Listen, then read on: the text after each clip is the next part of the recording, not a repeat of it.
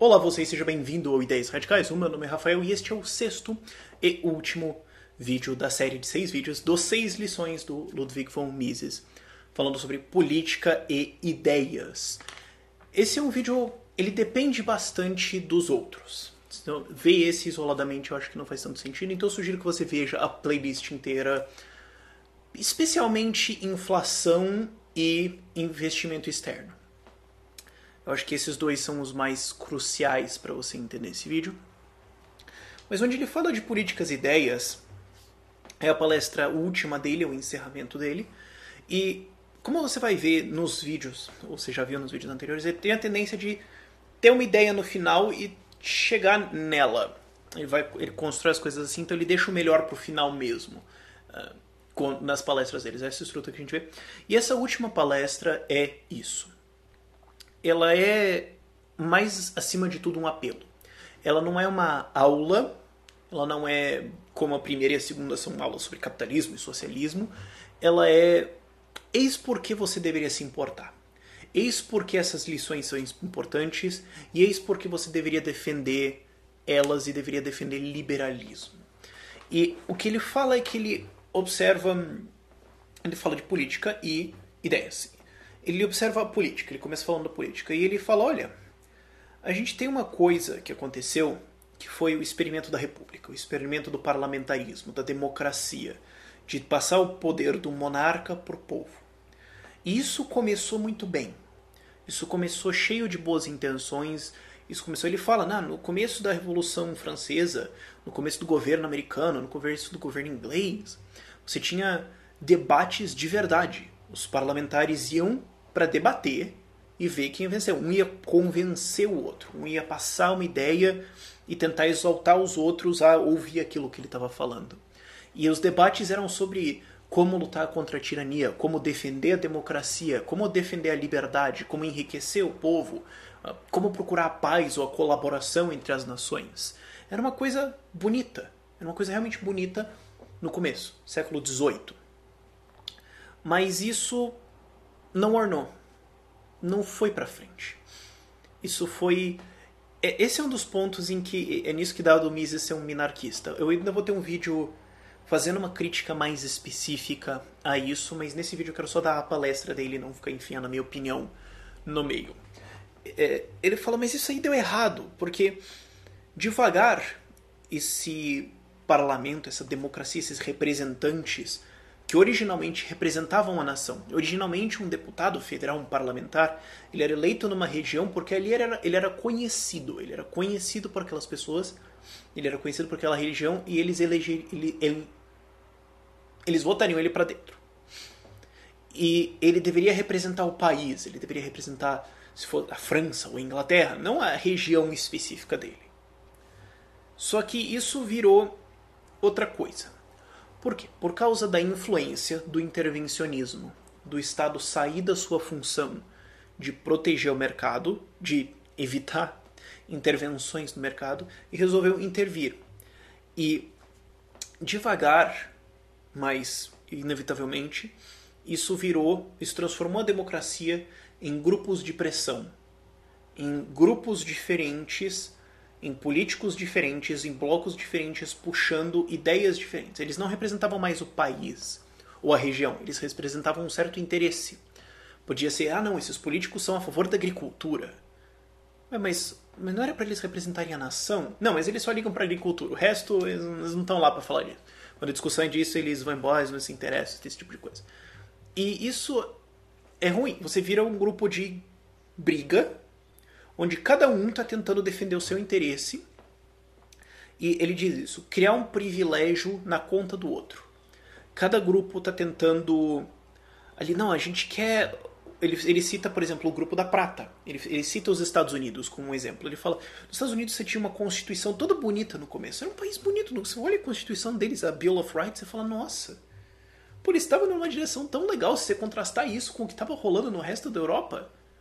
A Revolução Francesa nem tinha acontecido ainda. Você olha e fala, nossa, que coisa linda. Agora hoje não, hoje você só tem lobby. E nos dois partidos, no Partido Democrata e Republicano, você tem os mesmos grupos. O grupo dos agricultores está tá tentando fazer os dois votarem. O grupo dos farmacêuticos, hoje, está fazendo isso. O grupo da guerra está fazendo isso. O grupo da. tudo. Isso a gente vê no Brasil. Isso é o que. Ele já estava falando isso no fim dos anos 50 e virou ainda mais a tendência da política. Que é. A gente não está tentando aqui unidos procurar, ele fala isso, o bem-estar. Antes, no começo, no, no, no início das repúblicas, dos parlamentares, dos, dos, das repúblicas parlamentares, a preocupação dos políticos era como que a gente vai encontrar as ideias que levam ao bem-estar da população, ao bem-estar da nação, à paz. A...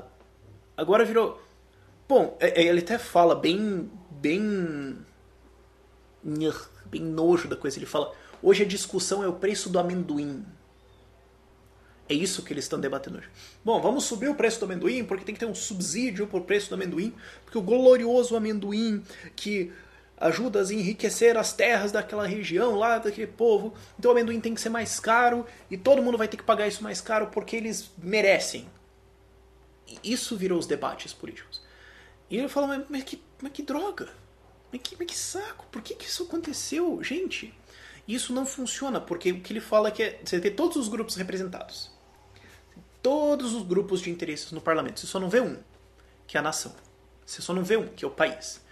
O povo está representado? Não. Você tem um monte de empresas representadas de grupos, de políticas, de ideias, né?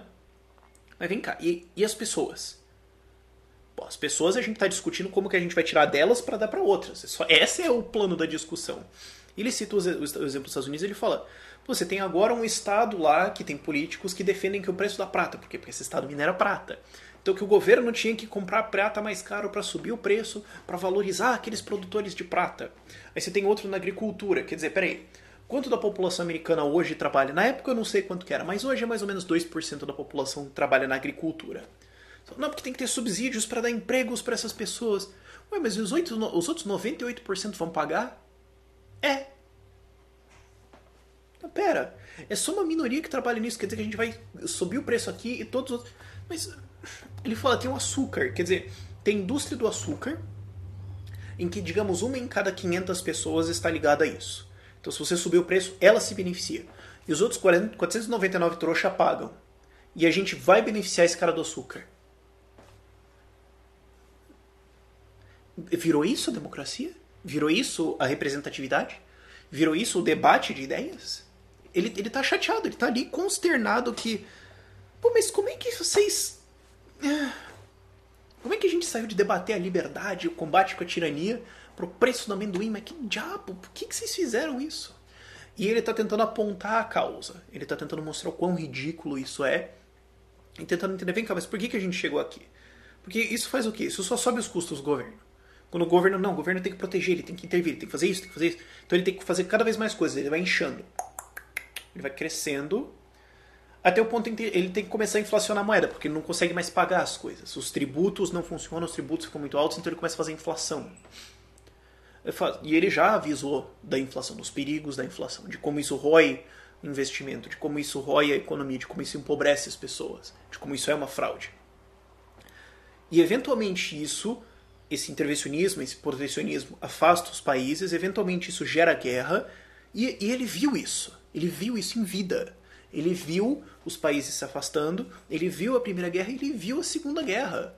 Ele viu e falou: gente, mas é, é, só parar, é só parar, abrir as fronteiras, comércio internacional para com esses tiros para todo lado. Por quê? Porque é, é, difícil entender. Eu já tentei, eu achava que ele, eu citei isso no primeiro vídeo, que ele é um pouco ranzinho, um pouco frustrado, mas e eu tinha isso muito mais, mas é difícil você tentar imaginar alguém que tinha a resposta o tempo todo, o tempo todo ele sabia a resposta. Ver a Primeira Guerra e ver a Segunda Guerra. A Primeira Guerra talvez ele não tenha, não tivesse a resposta na época, mas já tinha uma dica. E na Segunda Guerra ele vê a República de Weimar, todo, tudo vê a, Rússia desbancando com o socialismo soviético, matando milhões de pessoas, e ele ali pensando, eu sei a resposta, é só parar de falar isso porque vocês não me ouvem. O desespero de alguém falando isso. Ele vê a República Alemã caindo, ele vê o nazismo subindo e falando: Mas, gente, eu tô avisando, eu tô avisando há 20 anos. É difícil entender a frustração e o desespero que uma pessoa dessa sentiria. Eu acho que ele está ventilando isso um pouco nessa palestra dele. E o que ele pondera é que ele fala, não, tem alguns autores que acham que não, isso é normal. Civilização é como uma planta, ela cresce e morre. Então a gente está nos estágios finais de uma civilização e assim como o Império Romano ela há de acabar. Ele fala, bom, primeiro que isso não tem nada a ver, porque uma planta é uma unidade. As nações são elas, elas são interdependentes, elas têm comércio uma com a outra, uma influi na outra. Então não pode uma nação morrer assim. Tem uma interferência de outras, tem uma relação. Então essa metáfora já não faz sentido. Essa analogia já não faz sentido. E mas, mas não pode ser. Daí, daí ele olha e fala, não, mas peraí, por que, que o Estado romano morreu? Por que, que a Revolução Francesa deu errado? Por que, que todos. Por que, que a República de Weimar descambou no Hitler sendo eleito? Por que, que o Churchill. Por que, que isso tudo aconteceu? E ele desce o martelo de novo. Ele faz essas comparações e ele fala: são duas coisas: o intervencionismo e a inflação.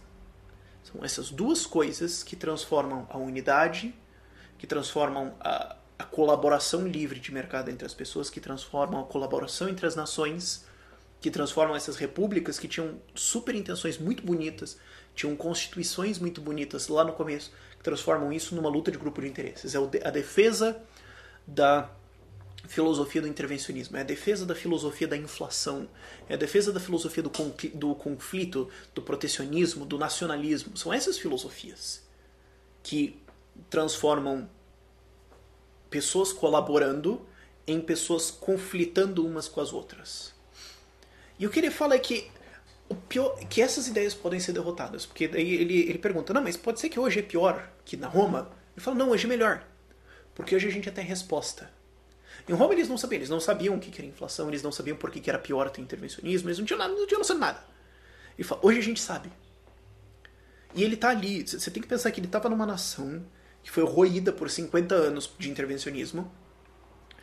E ele está ali pensando: finalmente eles estão me ouvindo. Estou falando desde 1920 e uma nação me convidou aqui para ouvir o que eu tenho a dizer.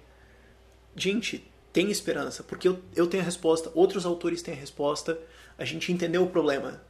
A gente agora tem a cura para essa doença. Não é que nem malária no ano 30 e a gente fica pensando, não, mas é uma praga, dá perder. Não, a gente, sabe, a gente tem vacinas relaxa, vai ficar tudo certo. E o que ele ainda não deixa passar é que ele fala: as pessoas que instigaram o intervencionismo, que instigaram a revolução das massas, não eram massas, eram elitistas.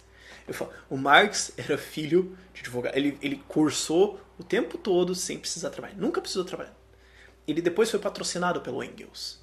Ele aponta outros pensadores a mesma coisa, os caras são eles não vieram nas massas. Eles não sabem o que é isso. Mas eles instigam essa filosofia de conflito.